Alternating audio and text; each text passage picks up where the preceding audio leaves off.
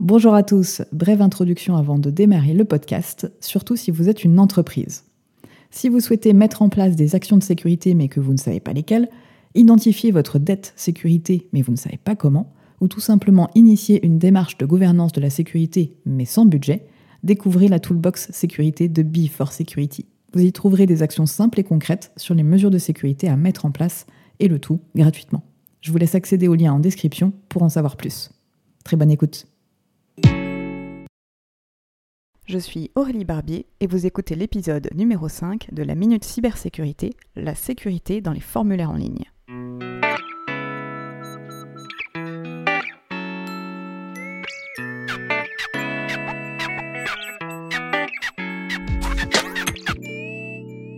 Bienvenue sur la Minute Cybersécurité. Je suis Aurélie Barbier, je suis entrepreneur, experte en cybersécurité, et sur ce podcast, je vous partage toutes les semaines des notions simples de cybersécurité que vous pourrez vous approprier et appliquer tant dans votre vie personnelle que professionnelle.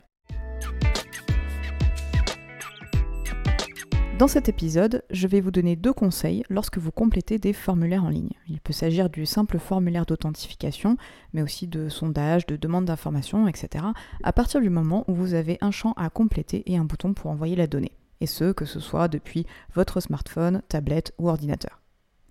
Tout d'abord, vérifiez toujours que le site sur lequel vous êtes est sécurisé. J'en ai parlé dans l'épisode précédent sur les connexions en réseau public.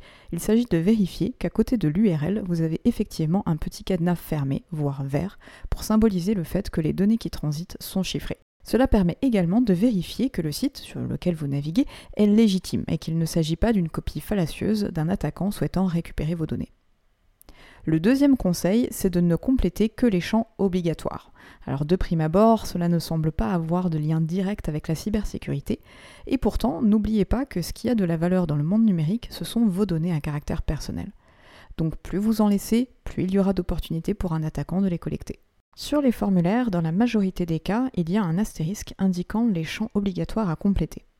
Cette pratique a toujours plus ou moins existé, mais il est devenu obligatoire avec le Règlement général de la protection des données à caractère personnel d'indiquer aux utilisateurs, par un moyen ou par un autre, ce qui est obligatoire et pourquoi ces données sont collectées.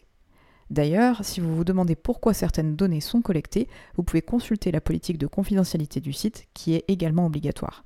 Cette politique renseigne également les coordonnées à utiliser si vous avez des questions complémentaires. J'aurai l'occasion dans un prochain épisode de vous présenter ce règlement et vous verrez qu'au-delà de la contrainte des cookies à accepter, c'est une réelle avancée pour la protection des données à caractère personnel. Mais revenons-en au formulaire. On n'y fait que très peu attention, et pourtant, dans certains cas, seul la ville ou le code postal sont nécessaires. Il est inutile de compléter l'adresse complète. Votre date de naissance n'est que très peu obligatoire, souvent pour vous faire des offres promotionnelles le jour de votre anniversaire. Tout au plus, l'année de naissance peut avoir un intérêt par exemple dans le choix d'une mutuelle pour connaître votre tranche d'âge. La civilité, le genre ou le prénom ne sont pas toujours obligatoires. D'ailleurs, personnellement, quand je sais qu'il n'y a aucune incidence, je ne mets ni mon prénom ni mon nom. J'espère que le sujet vous aura intéressé. N'hésitez pas à m'indiquer en commentaire vos questions ou les sujets que vous souhaiteriez que j'aborde. Et n'oubliez pas de vous abonner à la chaîne pour être notifié des épisodes à venir. Et moi je vous retrouve prochainement pour un nouvel épisode de la Minute Cybersécurité. Authentification simple, multifacteur, euh, forte, comment on s'en sort?